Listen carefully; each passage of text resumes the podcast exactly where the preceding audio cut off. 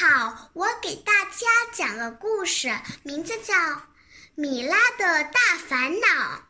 米拉真是一个非常可爱的女孩，大家都说她乖巧又懂事。她有一张圆圆的脸蛋儿，一头黑黑的、蓬蓬的自来卷儿。可是，哎呀，米拉不喜欢自己的头发。米拉喜欢到草地上躺在树下，树下看书。可是他头他的头发蓬蓬的、卷卷的，总是沾上好多树叶和枯草。唉，米拉太讨厌自己的头发了。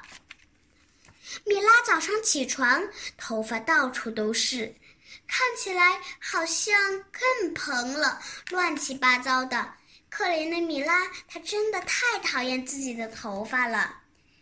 米拉用梳子梳头发，拼命的扯呀拉呀，可头发都打结了，怎么也梳不通。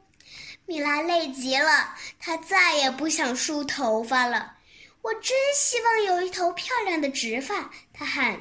我讨厌现在的头发。在上学的路上，米拉的头发有时候会被树枝缠上，他只得小心地把头发松开。这样一来，他上学就迟到了，老师会发火儿。唉，米拉恨死自己的头发了。洗头发的时候，也好像总也洗不完。水从他的头上流下来，流得满地都是。洗发水也总是空的。米拉真希望自己没有长这么多卷卷的头发。嗯，我讨厌现在的头发。他嘟嘟囔囔地说。一天早上，米拉起床以后去照镜子，我的头发怎么了？她害怕的大叫起来。米拉头上一根头发也没有，她看到自己的样子，心里特别难受。我没有头发，怎么去上学呢？同学们该笑话我了。她大哭起来。突然，米拉头顶长出了几朵小花儿。她看着自己长满了小花儿，心里更难受了。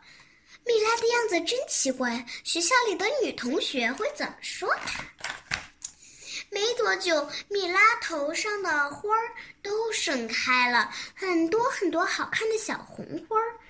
蜜蜂最喜欢这些花儿了，它们在米拉的头顶上嗡嗡嗡地飞来飞去。米拉害怕小蜜蜂来蛰它，救命！它一边喊一边拼命地跑，可是蜜蜂紧追不放，米拉跑得越来越快。